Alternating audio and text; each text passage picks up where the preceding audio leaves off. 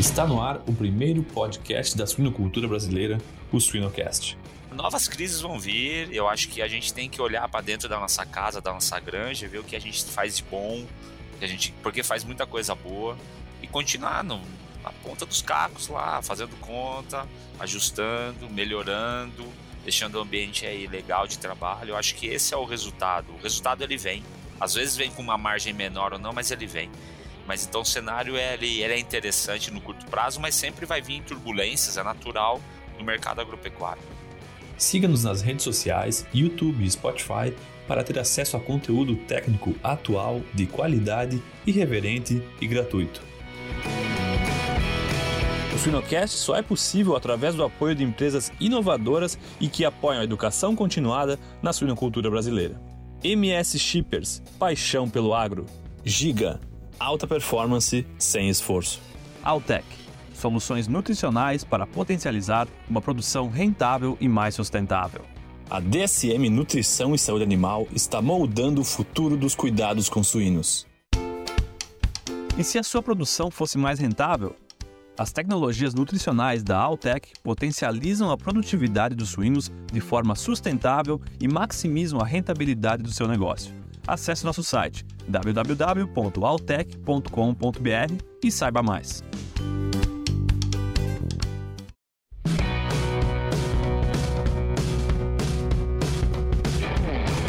Olá, boa tarde. Sejam todos muito bem-vindos para mais uma edição nossa do Suinocast.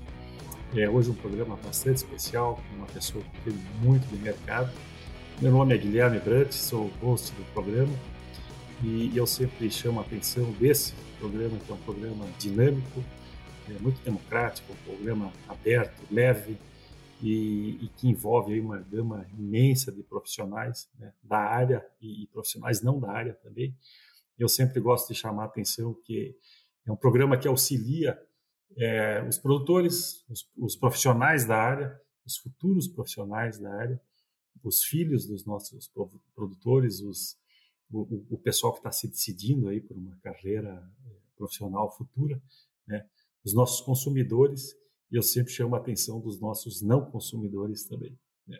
Então, uma oportunidade ímpar aqui para a gente aprender Hoje o nosso convidado especial é o Tiago Bernardino, ele que vai falar sobre economia, sobre mercado, tem uma experiência vasta é, nesse, nesse segmento, professor da, da, da, Unesp Botucatu, professor e pesquisador, e também professor de, de, MBA em agronegócio na USP, Exalc, uma, uma pessoa que tem um conhecimento e uma visão muito ampla aí do mercado, de mundo.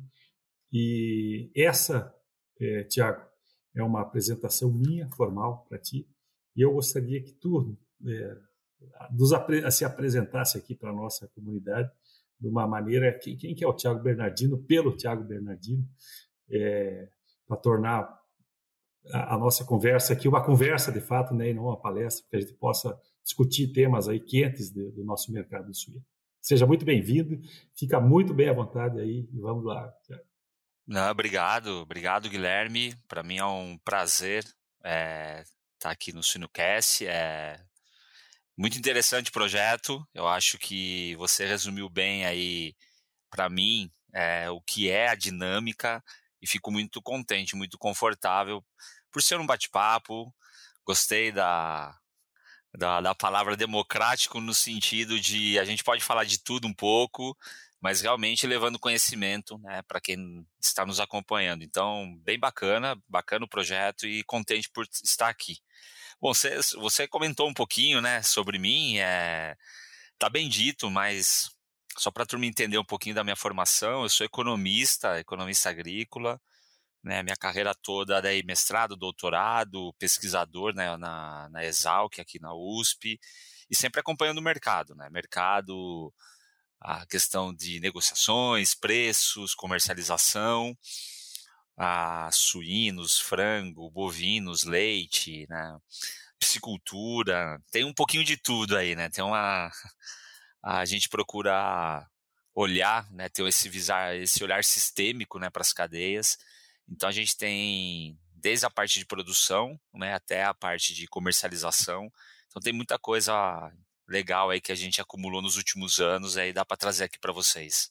Interessante, né, Tiago? É, economista agrícola. Né? É, economista agrícola. Tá vários, tá chique, né? Faz, chique, né? Tá, tá chique. A, a, gente fez vários programas aqui e eu tenho discutido com vários colegas, né? E da, da, da não é nem da, da, da, possibilidade, é da necessidade do veterinário, do, do profissional é, da, do, do agro, né? o agrônomo, o zootecnista, o técnico agropecuário e o, e o veterinário, a necessidade de falar de dinheiro. Né? Falar de dinheiro não é feio, é necessário, porque nós não estamos aí é, produzindo animais, nós estamos produzindo proteínas e, e, e, extremamente necessários nesse mercado. Né? E quando tu, tu, tu, começou a citar ali, né, eu lembrei que pô, o Brasil é campeão, ou, ou, ou top aí, né, de suco de, laranja, de, de, soja, de trigo, de, de avicultura, suinocultura, bovinocultura, né, café. Nós somos aí um, um potencial gigante, né? E, e, e eu sempre fico pensando, pô, quem está estudando agora tem que assistir esse, esse programa aqui com pessoas desse, dessa categoria para escutar aonde que a gente está, né? E, e, eu sempre, e quando eu era mais, mais novo, né? Pô, o Brasil é o, é o país do futuro. Já é faz horas, né? Já é o país do futuro. Já faz é faz anos. E, e vai continuar sendo, né? Mas eu gostaria que tu, que com essa introdução aqui, tu nos falasse. A gente está enfrentando uma crise é, na suinicultura, um, um, aumento aí da, da, dos commodities 21, um estouro aí que, que sem, sem é, história anterior, né? E, e agora, como, como que está indo isso? Nos fala aí da, da economia da suinicultura para quem está muito angustiado nesse momento. É, importante, importante ponto. Eu vou só fazer um breve comentário na sua fala, né? É, deixar o recado aqui para a turma. É, como, como professor lá, eu também dou aula para a turma de zootecnia, veterinária, agronomia, na área de economia e gestão, né? Eu costumo dizer, Guilherme, que a, ó, eu falo para eles, a turma fica assustada, né? Falo, ó, vocês, o objetivo de vocês aqui, e vocês têm que se formar, vocês têm que ser os melhores veterinários, os melhores zootecnistas, só que vocês têm que entender de economia. Vocês têm que entender porque é o preço do custo que a gente vai falar agora, né? O do, do milho, do farelo, da genética, depois o preço de venda, né? Quanto que eu vou conseguir vender esse preço e vai pagar a conta? Não adianta eu ter um porco altamente saudável, que tem um baita de um rendimento, se realmente eu não tiver um controle dos meus gastos e não souber realmente para quem reposicionar esse produto no mercado a um preço que pague a, meu, a minha produção. Então, a dinâmica da, da economia é muito importante para esses profissionais. Que, que, e também eu falo, eu, eu mordo e assopro, né? Eu falo, ó, mas fiquem tranquilos, vocês estão no caminho certo, vocês, vocês produzem alimento. Alimento, a turma, a população vai continuar crescendo, a população precisa do Brasil. Então, realmente, como você falou, o futuro é hoje, já faz alguns anos o futuro já chegou para a gente, o agronegócio, mas a gente tem aí um caminho muito bacana pela frente. E nessa linha, e até do seu comentário, né, a questão do que passou a suinocultura nos últimos anos, né? Uma coisa importante é a nossa economia, obviamente é uma economia aberta, é uma economia onde a gente depende da transação de produtos, seja commodities, produtos elaborados entre os países, e a gente está suscetível, sim, a um bom momento, como foi em 2000, de 2018 para 2020, quando a China ela vem precisando do nosso produto, porque ela tinha um problema sanitário. Ela falou: eu preciso consumir preciso consumir carne bovina, carne de frango, milho, farelo, madeira, açúcar e preciso consumir carne suína. Então ela veio, veio comprando. A grande, o grande ponto que a gente entra não é que é fácil falar agora. Tá? Esse, essa, essa, essa frase eu vi de um produtor. Uma vez eu estava numa palestra um produtor, um senhor, ele levantou a mão e falou: Tiago, o que, que o, o elevador do condomínio, do shopping, ensina pra gente, né? Eu falei: ah, ele, ele ensina que a gente consegue uma locomoção mais rápida. Eu comecei, eu comecei a viajar. Ele falou: não, tudo que sobe desce, tudo que desce sobe. Falei: pois é. Aí que eu entro na minha fala da economia. A gente tem uma economia aberta onde uh, eu tenho outros produtores, eu tenho a questão de outras demandas, outras ofertas, e o mercado ele vai buscar um equilíbrio. A China, nesse processo, ela começou realmente a recuperar a produção suína dela.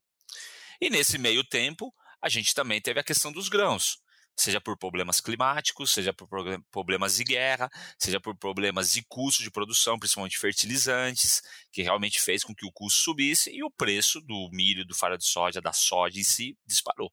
E o custo veio.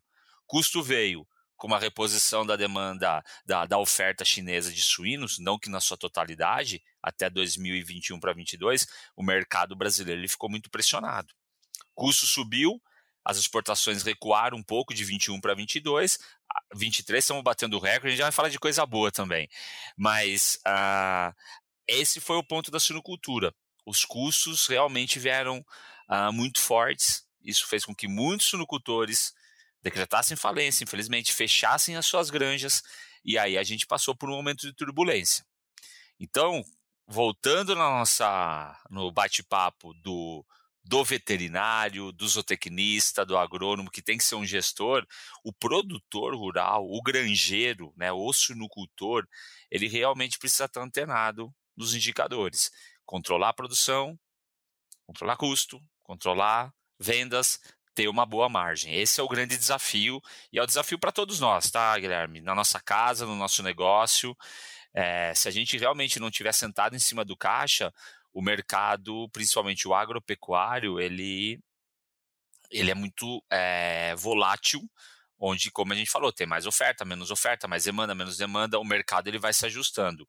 E é o que a gente está vendo, que a gente já comenta daqui a pouquinho, a partir de agora. Mas a suinocultura passou por um período não vou dizer tenebroso, sim, mas foi um período realmente de margens apertadas, margens negativas, e isso refletiu em perdas de produtores, retração de produção e aí depois um ajuste na oferta que o mercado ele começou a recuperar.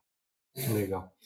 É, é, essa essa questão da, da, da, necessidade de associar índices técnicos a, a índices econômicos ela é o grande, a grande virtude. Né? É, é a, a, produção, o, o, resumo final é, é a última linha, efetivamente, da produção. É, é quilogramas por animais, é leitões nascidos por porca, leitões terminados, né, os, os porcos terminados, né? Então a gente tem vários trabalhos que a gente vai acompanhando os índices, e quanto maior a produtividade, menor mortalidade, parece óbvio isso, né? Mas quando você começa a linkar melhores níveis de produtividade com o retorno, muitas vezes ele tem até um custo maior de ração, mas a produtividade faz com que ele tenha uma margem financeira melhor. Então é muito importante acompanhar esses índices, é muito importante e sempre melhor, melhorá-los. Legal. De, de, deixa eu te perguntar. É, tu estava comentando aqui e de, de, boas notícias. Não sei se já está na hora das, das boas notícias. Sempre mas, é bom, né? Sempre é bom boas notícias. mas, mas, antes das boas notícias, eu, eu só gostaria de fazer um, um, um, cenário aqui que eu acho muito interessante e, e, a oportunidade de falar com o economista, né? o economista agrícola. O, o meu irmão é agrônomo, né? E, e, e ele estudou, a gente se formou né, praticamente junto né, no final dos anos 80 e, e eu sempre falava para ele, sou, a gente é do interior do Rio Grande do Sul, no, noroeste do Rio Grande do Sul. E ali na região de Passo Fundo, a gente via aquelas bossorocas, aquelas erosões, e eu falava, pô, o dia, como é que vai produzir aqui, né? O dia que isso resolver, e resolveu. Né? E depois disso veio plantio direto, e, e safrinha, e a safrinha que já é safrão, né? Então, o potencial que tem o Brasil e, e, e, o milho foi carregando, o cereal foi carregando a, a carne e, e, todo esse, isso aí. Mas a gente vê lá uma seca terrível na Argentina, o, o sul sofrendo também com seca. Só que quando começa a olhar para cima, olha para cima porque é, é número também que a, aumenta no mapa do Brasil, né? A safra que vem vindo aí. Então, o, os números que, que, da safra que nos animam também, né? Em relação ao que ao, ao, potencial que é possível mas por outro lado também muita coisa saindo, né? A exportação sendo uma, uma opção boa, né? E, e esse equilíbrio aí, produção é, cereal, produção carne, é, eu acho que é, aí o pessoal está muito curioso para saber, né? Do, do nosso... Esse é um ponto bacana para a gente discutir, né? Eu acho que a grande virtude do Brasil, além da, das condições naturais, área disponível, água, clima, relevo, né, a qualidade do solo, é, tudo isso favorece. Obviamente, a gente tem outros grandes players, citou a Argentina, apesar da seca, ela tem uma qualidade de produção interessantíssima, né, de soja, etc. Né? Mas realmente a condição brasileira é, é fantástica de produção, agregada à tecnologia. Né? Citou aí o plantio direto, é, noroeste aí do, do, do, Rio Grande do Sul, Passo Fundo, aí, toda aquela. Tive por aí no começo do ano Santa Rosa, toda aquela região e realmente está bem seco. Né? Infelizmente, eu tive lá no final de janeiro e deu para sentir mesmo né, as perdas, a preocupação. E aí, por outro lado, outras regiões realmente com, tendo uma situação melhor. Agora, é interessante notar como de 80 para cá ou de 70 para cá, né? Fiz vários trabalhos no Rio Grande do Sul, Campos Gerais, no Maraná, a questão do plantio direto, como evoluiu. E a gente hoje fala de produtividade de milho e soja comparado com Iowa, Illinois, tá aquela, vamos lá, o cinturão dos grãos, alta produtividade. Então, o, Brasil, quando eu falo da virtude, além da virtude comparativa, né? Aquela comparativo status quo da, da parte é, natural, em termos a, da construção do homem, realmente o Brasil ele vem incorporando tecnologia. E eu acho que isso que é bacana. Então, seja no grão, seja na pecuária. E isso vem fazendo com que, ano após ano, a gente consiga bater o recorde de produção. Então, se a gente olhar os últimos quatro, cinco anos, assim, até mais, mas a gente vem numa crescente de ganhos de produtividade, batendo recordes de produção que fazem com que a gente consiga, além de colocar o produto no mercado doméstico, deixar o produto aqui, a gente conseguir exportar. Hoje é um dos maiores, são os maiores, né, junto Estados Unidos, o maior produtor, o maior exportador de soja, de milho. Então, assim, é, a gente tem um papel muito importante, daí é um papel econômico e um papel social. Quando eu falo papel social, é realmente é produzir alimento em larga escala para o mundo todo. Parece, ah, Thiago, todo mundo, obviamente, todo mundo tem que produzir, todo mundo tem que ganhar, porque tem que pagar as contas, se alimentar, etc. Mas o Brasil ele cumpre esse papel, colocando tecnologia, aproveitando os recursos naturais e colocando alimento barato para o mundo todo. Então, eu acho que a grande preocupação do mundo é realmente um colapso do Brasil. Seja um colapso sanitário, como sempre permeia a questão da influenza, a fitosa, peste suína africana, graças a Deus nunca tivemos, mas é, essa questão de sanidade, a questão de quebra de safra por causa de clima. Então o mundo realmente ele fica de olho. E aí a gente chega no balanço. A, o mesmo que a gente teve ganho de produtividade nos grãos, a gente começa e já começou no, nos anos 2000, frango um pouco antes, bovinos mais na última década, né, mas a suinocultura já nos últimos 20 anos ganhando produtividade sequencialmente. A gente vê uma melhora todo ano do peso do suíno na conversão. Então, é tecnologia. Então a gente consegue produzir mais carne mesmo realmente a gente exportando mais grão, e isso traz todo esse benefício econômico, social, ambiental que a gente falou. Então, a lógica do balanço, realmente, o mundo precisa da nossa carne, o mundo precisa do nosso grão, mas a gente está conseguindo é, produzir tanto para fora como para o mercado doméstico. Sim. Eu, eu, vou ser obrigado a, a pegar um, uma, uma, a palavra que tu falou aqui da produção do, dos Estados Unidos, do Iowa. Né? É, e, e, eu fiquei lembrando aqui, eu, eu no, no, primeiro, no segundo grau, no primeiro grau, final do primeiro grau, eu sabia falar corn belt. Corn belt. Só que eu nem sabia o que, que era corn nem que era belt em inglês, né? Não sabia falar inglês. Mas a, a gente ouvia falar, pô, corn belt produz. E, e aqui no Brasil, pô, a gente tem essa produção, a gente tem tudo isso aí. E independente de, de ideologia ou de, mas talvez esse programa aqui também seja, quer dizer, obrigatoriamente esse programa é uma formiguinha para a gente ir falando. A gente tem tanta coisa boa para falar né? e, e, e, fica aí é, o, o cord belt nosso, é, ele é forte mesmo, né? A nossa produção é muito forte, né? Tanto na, no, no, na pecuária quanto no, no agro no, na, na, na, agrícola. Então, essa nossa necessidade também de, de repassar coisas interessantes. Né? E quando fala dessa evolução da suinicultura, eu estou voltando ontem. Ontem a gente teve um, um congresso bastante grande em Porto Alegre, Sinsui, de, de e eu lembro, né, em 90, eu, falar, eu fazia palestras e, que, que a gente ia produzir 24 leitões por ano. Né? Quando eu falava para 30, os produtores, pô, esse cara tá, esse cara, onde é que esse cara tá, tá pensando, né? E, e, e, hoje a gente fala em 40, 40 e poucos leitões, né? Então é uma potência muito grande e a gente busca isso, né? Então, é, é essa necessidade de a gente também se alimentar de coisas boas, né? Não, com certeza. E, e mostrar e, e levar para a sociedade, para o público, seja o público do suinocultor, da suinocultura, da cadeia, mas no geral, mostrar que a gente tem uma produção é, industrial, uma, uma produção profissional, uma, uma produção que respeita né, o meio ambiente, mas que está empregando, que está gerando retorno financeiro localmente para um país. Então, eu acho que isso que é o, o legal né, do processo. E a gente, como você disse, né? Você vem acompanhando essa evolução, você deslumbrava um cenário que realmente vem se comprovando cada vez mais. Então, isso é reflexo do conhecimento e da aplicação de tecnologia. Essa é a grande lógica do processo. E tem que trazer notícia boa, porque realmente é. Evoluiu, evoluiu bastante e tem muito a evoluir ainda.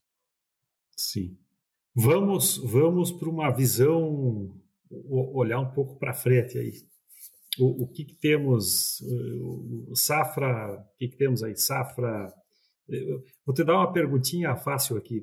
Safra, guerra, perspectiva futura, nossa, nossa produção.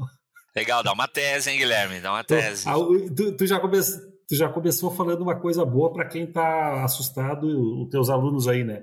Vai ter um monte de boca que vai comer. Vai ter, esse é o ponto. Esse é um grande ponto. É...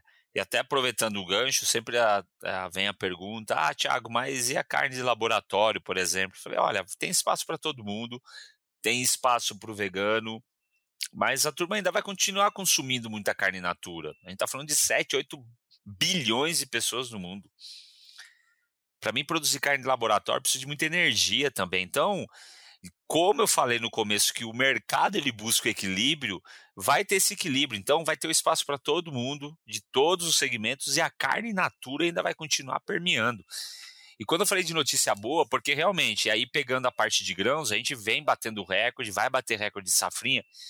E o grande problema do Brasil hoje está sendo estoque de, de grãos, né? E a gente não está conseguindo estocar grãos, está sobrando. As curvas futuras de preço, tanto de soja como de milho, vem caindo. E quando eu falo de soja e milho, a gente vai falando muito de soja e milho, apesar de a gente exportar um, um pouco mais ao longo desse ano, né? Dos três produtos, soja, farelo e milho, é, o milho representa 50% do, do custo de produção de suínos. Total, não da alimentação é mais de 60%. 50% é milho. Então, quando eu tenho de um lado o, o custo do principal insumo reduzindo, eu falei, é uma notícia positiva. Ah, o preço não está tão legal ainda, não está tão subindo. Ok, mas aí a margem começa a melhorar.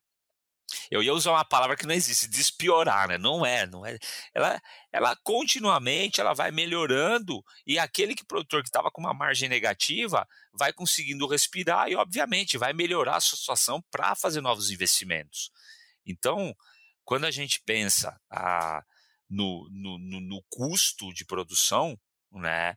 Eu vejo daqui para frente um cenário mais favorável para os produtores, avicultor, suinocultor, produtor de leite, produtor de boi, que confina, que seja.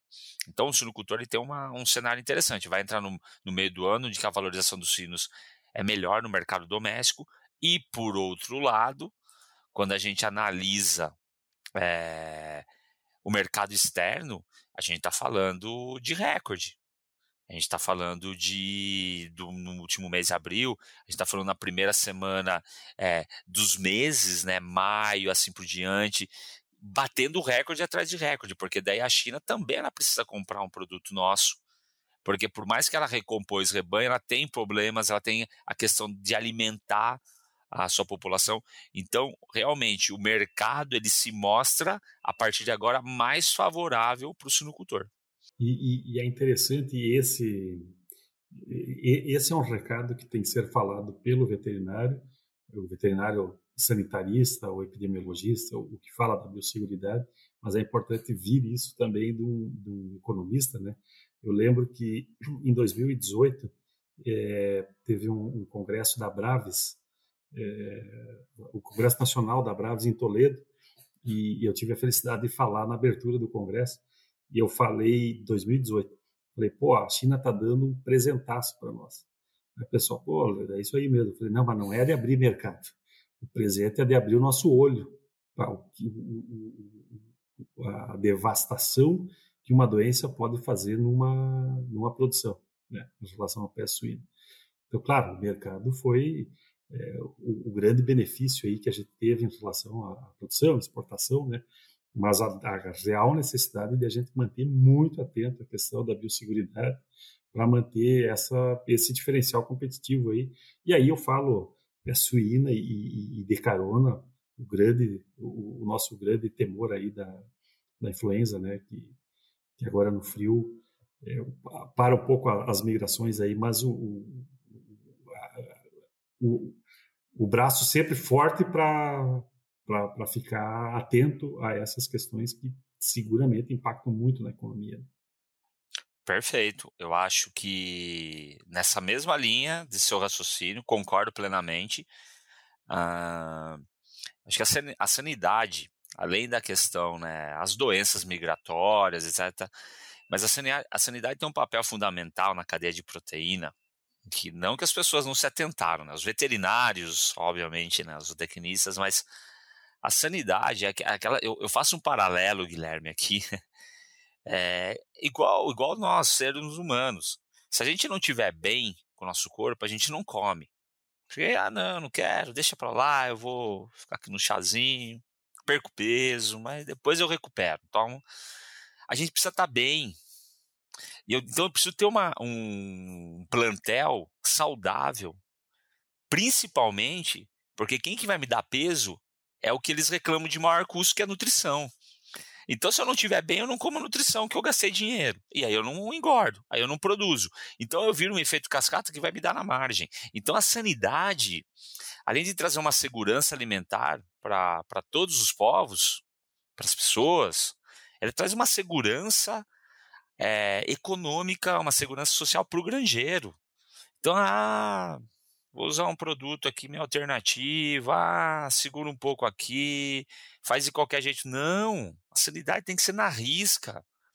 E aí você vai ver que o custo alto da nutrição, ele vai ficar relativizado. Porque um animal saudável, um porco saudável, uma galinha saudável, uma vaca saudável, vai produzir mais. Então, esse é um ponto importante. Além da gente se resguardar de todo esse cenário mundial, ainda para colocar um alimento seguro, a gente precisa trabalhar realmente essa sanidade do rebanho, que o, o granjeiro ele trabalha com afinco, mas sempre pensando nisso. Eu não posso ter perda da nutrição devido ao meu animal estar tá doente, porque a nutrição custa caro. Aí a sanidade fica muito barato, né? Então eu, eu gosto de tocar nesse ponto porque é, esse paralelo que eu faço com a gente e é pura verdade. Então a gente realmente precisa ter animais saudáveis para consumir mais, converter mais alimento. Bom, o, a gente ouviu notícia notícia boa. Eu anotei uma frase aqui que eu quero voltar. A gente é, pegou uma notícia boa e, e, um certo otimismo aqui em relação à, à, nossa produção. E o que eu anotei aqui, é, tu comenta que o plantel tem que estar bom para produzir. Vamos falar do nosso plantel do teu plantel dentro da, da, da, da tua granja, aí, plantel alunos. Né? O, o, plantel tem que estar tá bom para produzir. O que, que, é um plantel bom para produzir?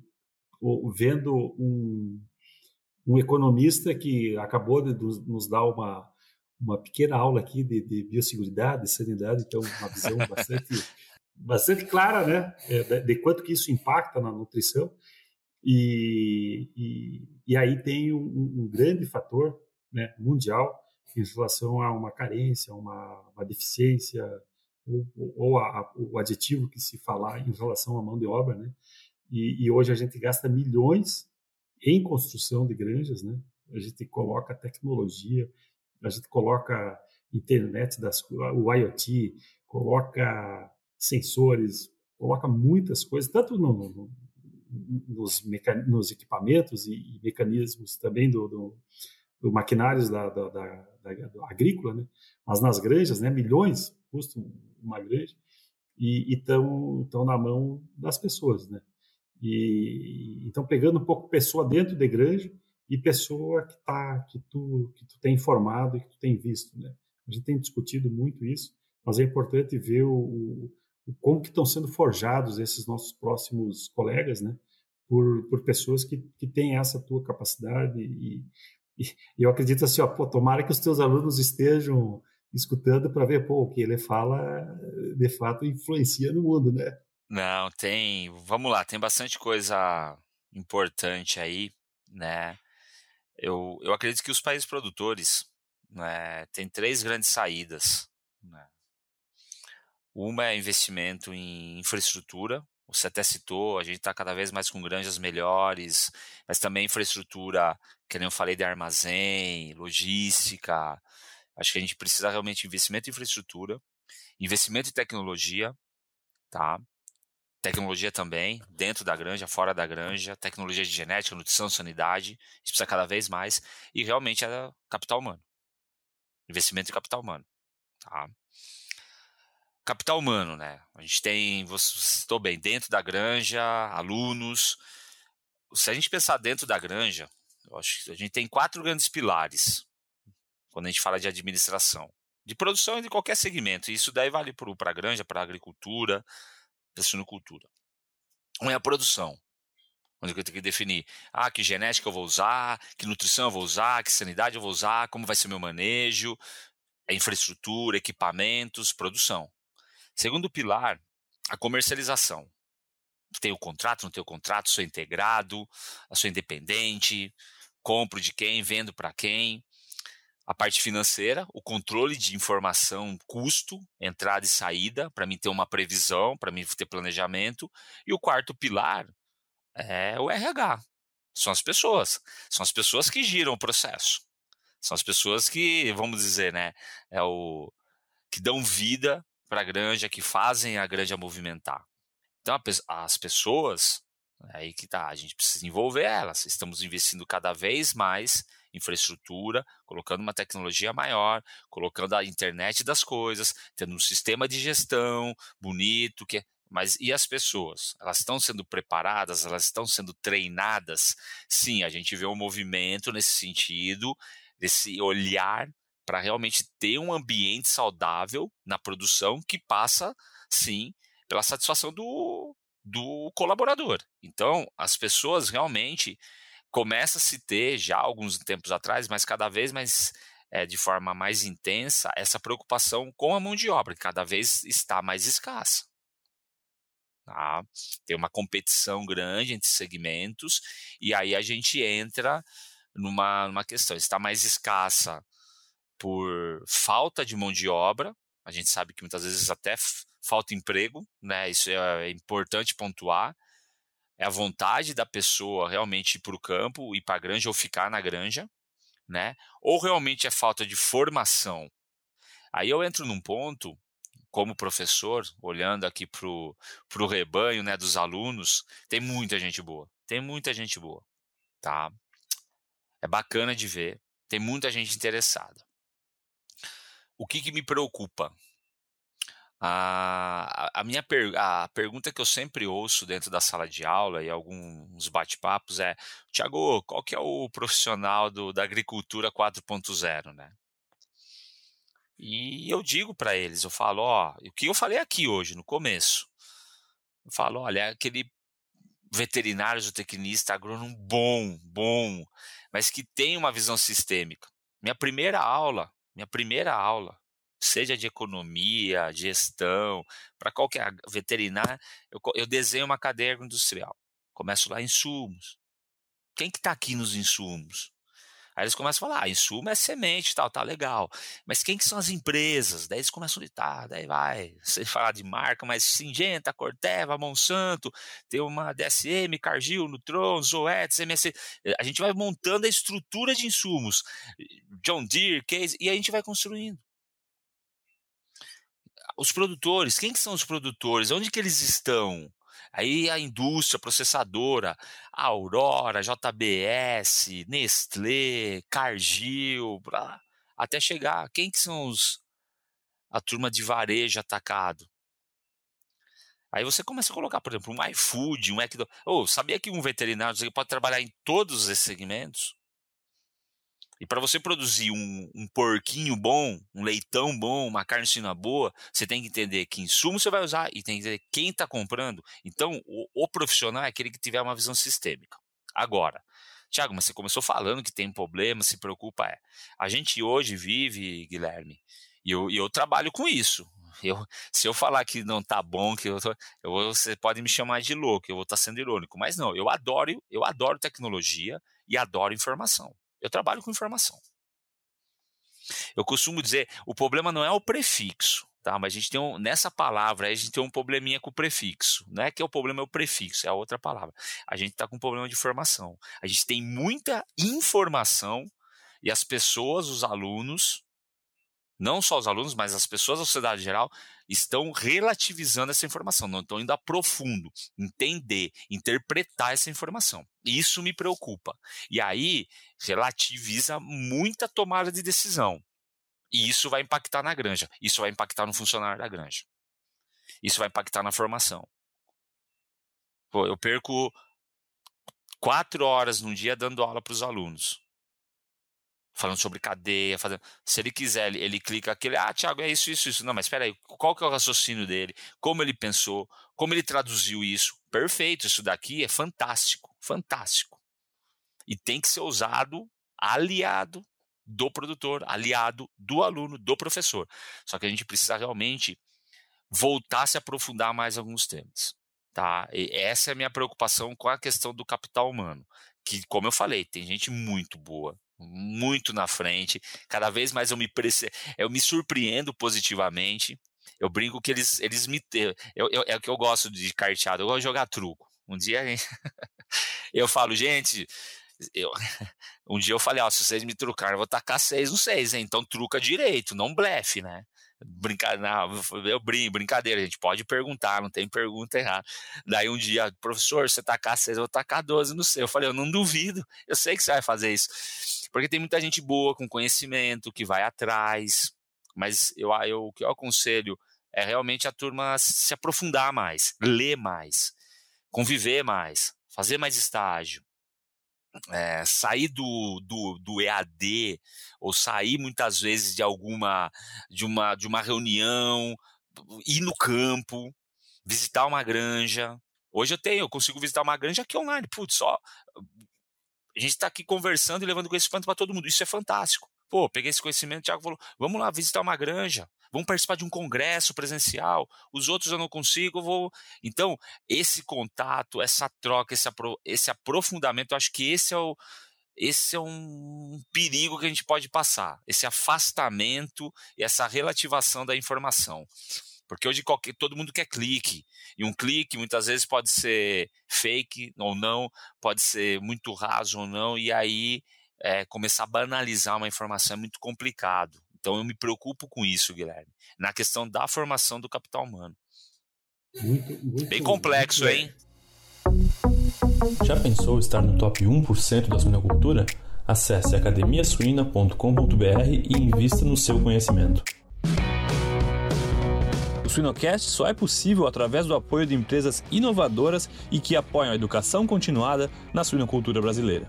Biodevá, resiliência por natureza. IPRA, construindo imunidade para um mundo mais saudável.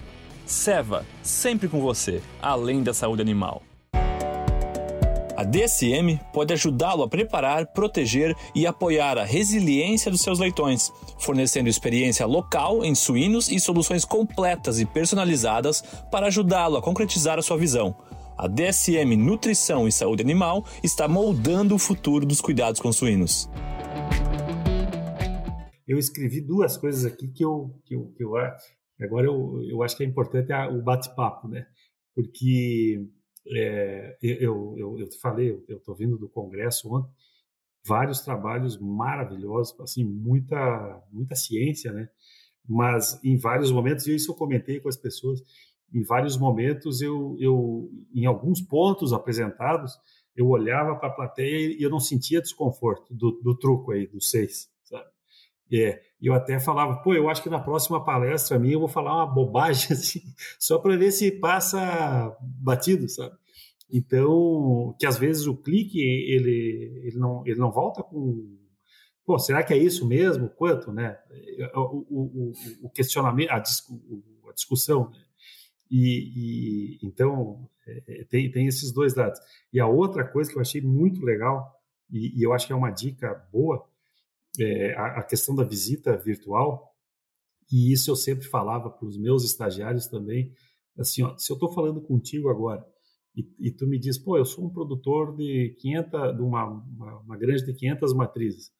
Pô, o que, que é granja de 500 matrizes? Ah, são de, de, ou de mil matrizes, né? Pô, são 50 partes por semana, são 600 leitões, 600 leitões.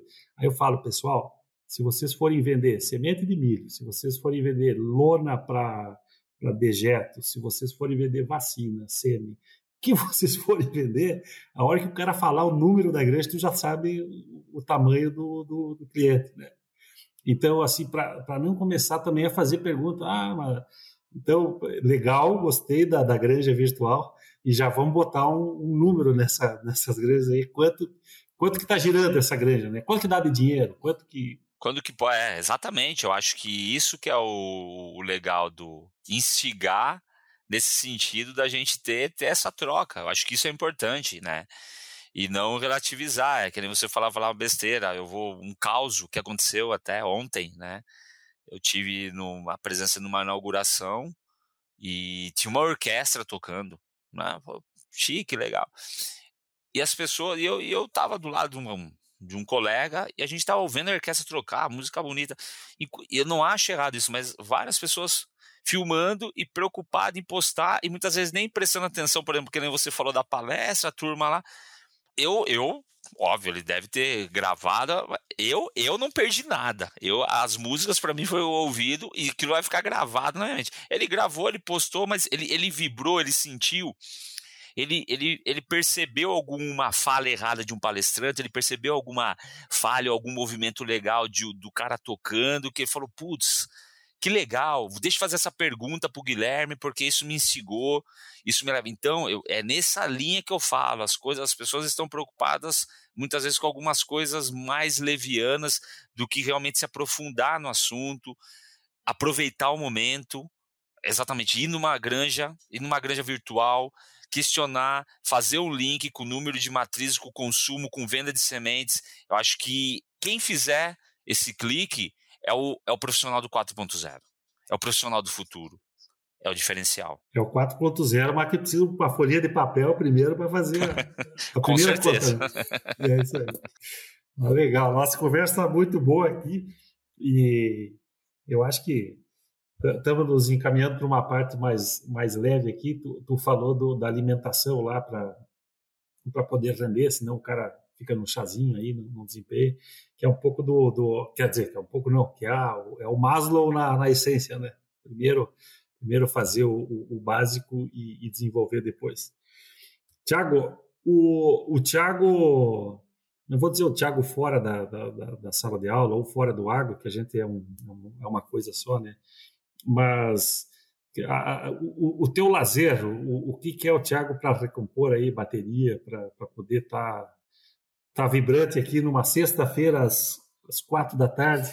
Né? Sextou é daqui a pouco, mas o, o, o que, que, o que, que te motiva aí, ou o que tu faz diferente? Uma dica aí para o pessoal. Pô, o cara é importante, será que ele faz isso? Né? eu, vou, eu vou contar uma história aqui para vocês, isso é real, eu, daí cai a ficha, né?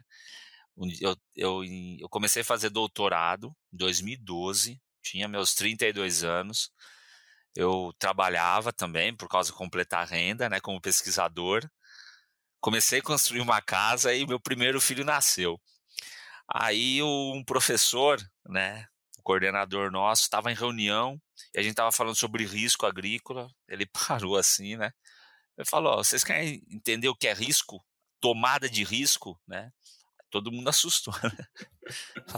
Fala com o Thiago aí, né? Falei, nossa, o que, que eu aprontei, né? Eu fiquei, o que, que eu aprontei? Aí ele listou isso, né? Mas é, o que eu, aonde que eu quero chegar com a sua pergunta? O que, que te motiva, né? É exatamente isso. O que me motiva são desafios e o desafio do Thiago aqui como profissional, mas é, o desafio como é o Thiago fora, né? É realmente é. Hoje eu tenho dois meninos. Eu sei que eu vou ter um turno ainda. O meu turno começa depois. Agora tem que jogar sim, bola sim. com eles. Hoje de manhã, das 7 às 8, a gente fez natação junto. Então eu gosto assim de, de movimentar o corpo. Eu gosto de jogar bola. tenho 43 anos, aí eu, eu, já estou no finalmente aí, porque o corpo não aguenta. Mas eu gosto de nadar. Eu gosto muito de ler. Né, eu falo da leitura, que eu acho que é muito, muito legal. Eu gosto de ler de tudo, né? Obviamente, tem minhas preferências de leitura, mas eu procuro sempre, pelo menos, é, cada dois livros que eu leio que eu gosto, eu leio um diferente, seja de romance, policial, que não é fora da minha realidade, mas para entender o linguajar, para ter assunto, é, então eu tenho esse lado um pouquinho mais esporte aí, para conseguir acompanhar a molecada. o risco é grande, né? Mas o que me motiva, Guilherme, é exatamente isso: é gostar do que eu faço. E independente se eu tenho bastante coisa para fazer ou não, mas realmente está tá contente, está feliz. É eu sei que é difícil, né? Mas gosto muito de jogar bola, nadar, ler, ler, gosto muito de livro, né? Livro história, livro do Starbucks, por exemplo, livro do História do Plano Real, eu adoro. Os bastidores das Disney, toda a parte de estratégia, como a turma pensa, né? É, biografia de cantores, eu, eu, é, é, super interessante, né? Então, isso me motiva bastante a, a, a buscar conhecimento, né?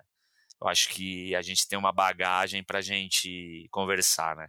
É que um dia, né, um, Tava no interior do Paraná, tava indo para Guarapuava, desci em Curitiba, de Curitiba carro Guarapuava.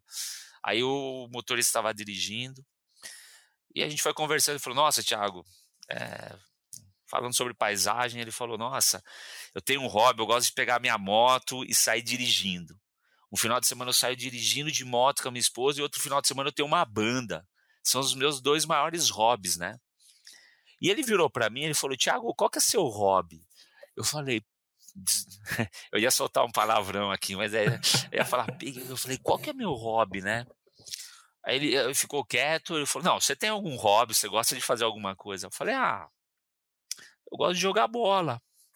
Aí, aquela coisa do, do brasileiro de jogar bola, ele falou, cara, eu sempre quis jogar bola, eu nunca consegui é um puto esporte legal. Eu não, e para mim eu tava achando o máximo dirigir moto, tocar guitarra. Então, sim, sim. o que eu quero falar com isso é cada um tem um hobby, né? Cada um tem cada uma um forma sim. de extravasar, de se sentir bem com o corpo. E é isso que eu queria falar para quem tá acompanhando a gente aqui é sempre tem alguma coisa, nem que for uma meditação, sentar no campo, olhar a paisagem, eu acho que isso daí é faz bem. Mas então para mim é ainda tá no, no esporte aí, jogando bola, nadando um pouco e lendo. Que legal. Eu só fiquei preocupado aqui que eu agora vou começar a dar razão para minha esposa, porque tu falou que com 42 tem que parar, eu tô com 56 estou jogando. estou com fome ah, de não, moto. putz. Agora você me deu uma notícia boa. Tenho, tenho ainda é, 10 anos para queimar. Não, tem, tem, tranquilo.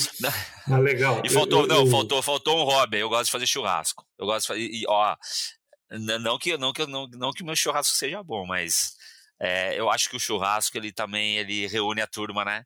A, a família, o filho. Eu acho que é dinâmico, né? E, e churrasco com costelinha de porco é bom demais. Eu gosto. Costelinha de porco vai bem. Né? Além do consumo e, e, e, da, e da puxada que tem, né? Eu aqui com, com os meus churrascos com os vizinhos, é, tem toda uma explicação, né? Da onde que veio e como é que é. Fantástico, fantástico. Muito Mas bom. muito bom, Tiago, muito bom mesmo poder falar contigo. uma conversa leve daquilo que está vindo, né? Obrigado aí pela tua atenção e a tua clareza em relação a mercados, a, a desafios, a formação de gente e a formação formal mesmo da, da, da academia, mas também a, o, o, o, todo, né? Acho legal esse exemplo aí da moto e do, e do futebol. É, vale tudo, né? Vale tudo. E, vale. E, às vezes as pessoas ficam olhando para nós, pô, o cara faz tal coisa e a gente queria fazer o que o outro faz, né? Exato, é. Legal. É, tudo, tudo vale a pena se a alma não é pequena, né? Já dizia, né? E, e assim, eu acho é, cada um tem a sua virtude e pegando o gancho com o que a gente vê no mercado, ah, novas crises vão vir. Eu acho que a gente tem que olhar para dentro da nossa casa, da nossa granja, ver o que a gente faz de bom, que a gente, porque faz muita coisa boa e continuar no, na ponta dos cacos lá, fazendo conta, ajustando, melhorando, deixando o ambiente aí legal de trabalho. Eu acho que esse é o resultado. O resultado ele vem. Às vezes vem com uma margem menor ou não, mas ele vem. Mas então o cenário é, ele, ele é interessante no curto prazo, mas sempre vai vir turbulências, é natural do mercado agropecuário. Obrigado. Eu, eu ia te pedir para tu fazer uma, uma palavra final, mas eu acho que essa, esse já é um resumo, né? Não, mas fica o, fica o agradecimento aqui para todos vocês, né? Sempre bom conversar. Você falou no começo democrático, terminou falando de uma conversa leve. Eu acho que os assuntos são importantes, muitas vezes são pesados, de, dependendo do momento que a gente vive, do nosso negócio, mas realmente a gente tem que ter muitas vezes essa ponderação e traduzir né, de forma mais tranquila, porque é, são momentos de transição que a gente passa e a gente vai ter momentos bons e momentos não tão bons. Então a gente precisa seguir firme. Eu acho que esse é o recado. Tá? Obrigado mais uma vez.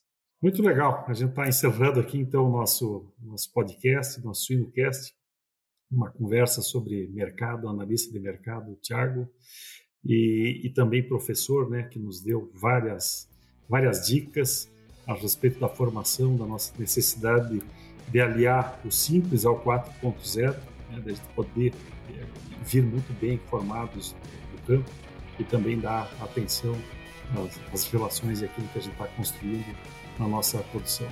Tiago, muito obrigado e sejam todos que, que possam curtir muito bem esse nosso episódio. Um grande abraço a todos.